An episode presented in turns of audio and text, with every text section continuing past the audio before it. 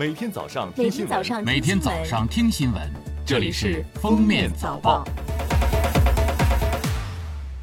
各位听友，早上好！今天是二零二零年九月二十二号，二十四节气中的秋分节气，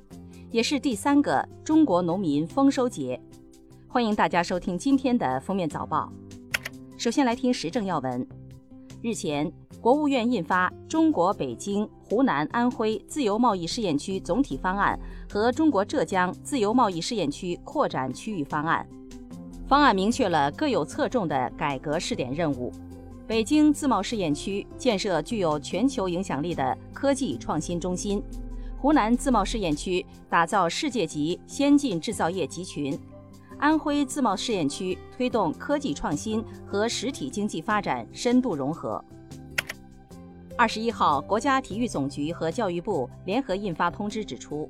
要加强学校体育工作，将体育科目纳入初高中学业水平考试范围，纳入中考计分科目，科学确定并逐步提高分值，启动体育素养在高校招生中的实用研究。在二十一号举行的国新办发布会上，国家邮政局局长马军胜表示，邮政业面向贫困地区扩大用工招聘力度。推动从业人员返乡创业，带动贫困群众一起实现就业脱贫。不少快递企业工资高于当地平均水平，形成了一人就业、全家脱贫的良好局面。二零一四年以来，共解决农村地区就业一百五十万人以上。仅今年前八个月，邮政快递业就为农村地区新增就业岗位十五万人。帮助五百零四个国家级贫困县的十万户贫困户增收一亿多元，体现了行业应有价值。二十一号，中国气象局介绍今年台风特点。截至二零二零年九月二十一日，西北太平洋和南海共有十二个台风生成，较多年同期平均十八点一个偏少六点一个。其中，台风鹦鹉、黑格比、米克拉和海高斯等四个台风。在我国沿海地区登陆，较多年同期平均五点八个，偏少一点八个。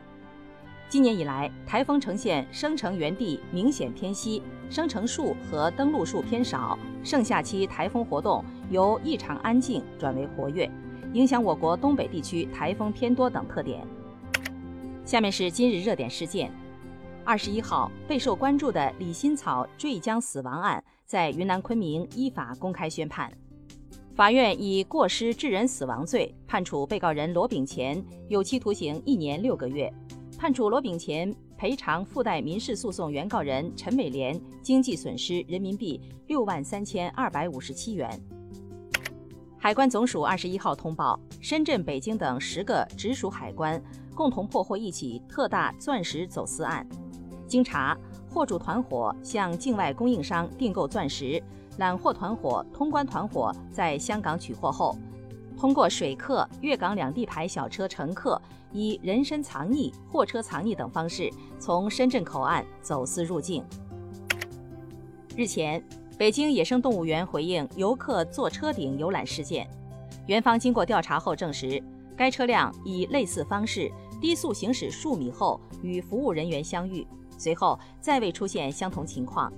园区监控系统和服务人员均未发现该车辆事前有过相同行为，应属于小朋友的随机动作，家长没有及时发现制止，侥幸未发生小朋友坠落的严重后果。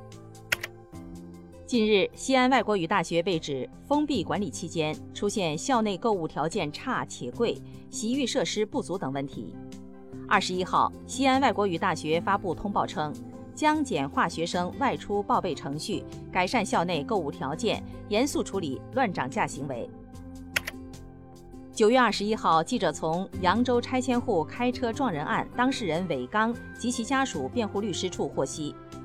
律师收到了江苏省高级人民法院于二零二零年八月三十一日作出的刑事裁定书，维持一审判决，驳回上诉。此前，二零一九年六月二十八号。扬州市中级人民法院一审公开开庭审理此案，检方对韦刚的指控罪名为以危险方法危害公共安全。二零二零年三月十六日，该案再次开庭审理，一审判决韦刚获刑十五年。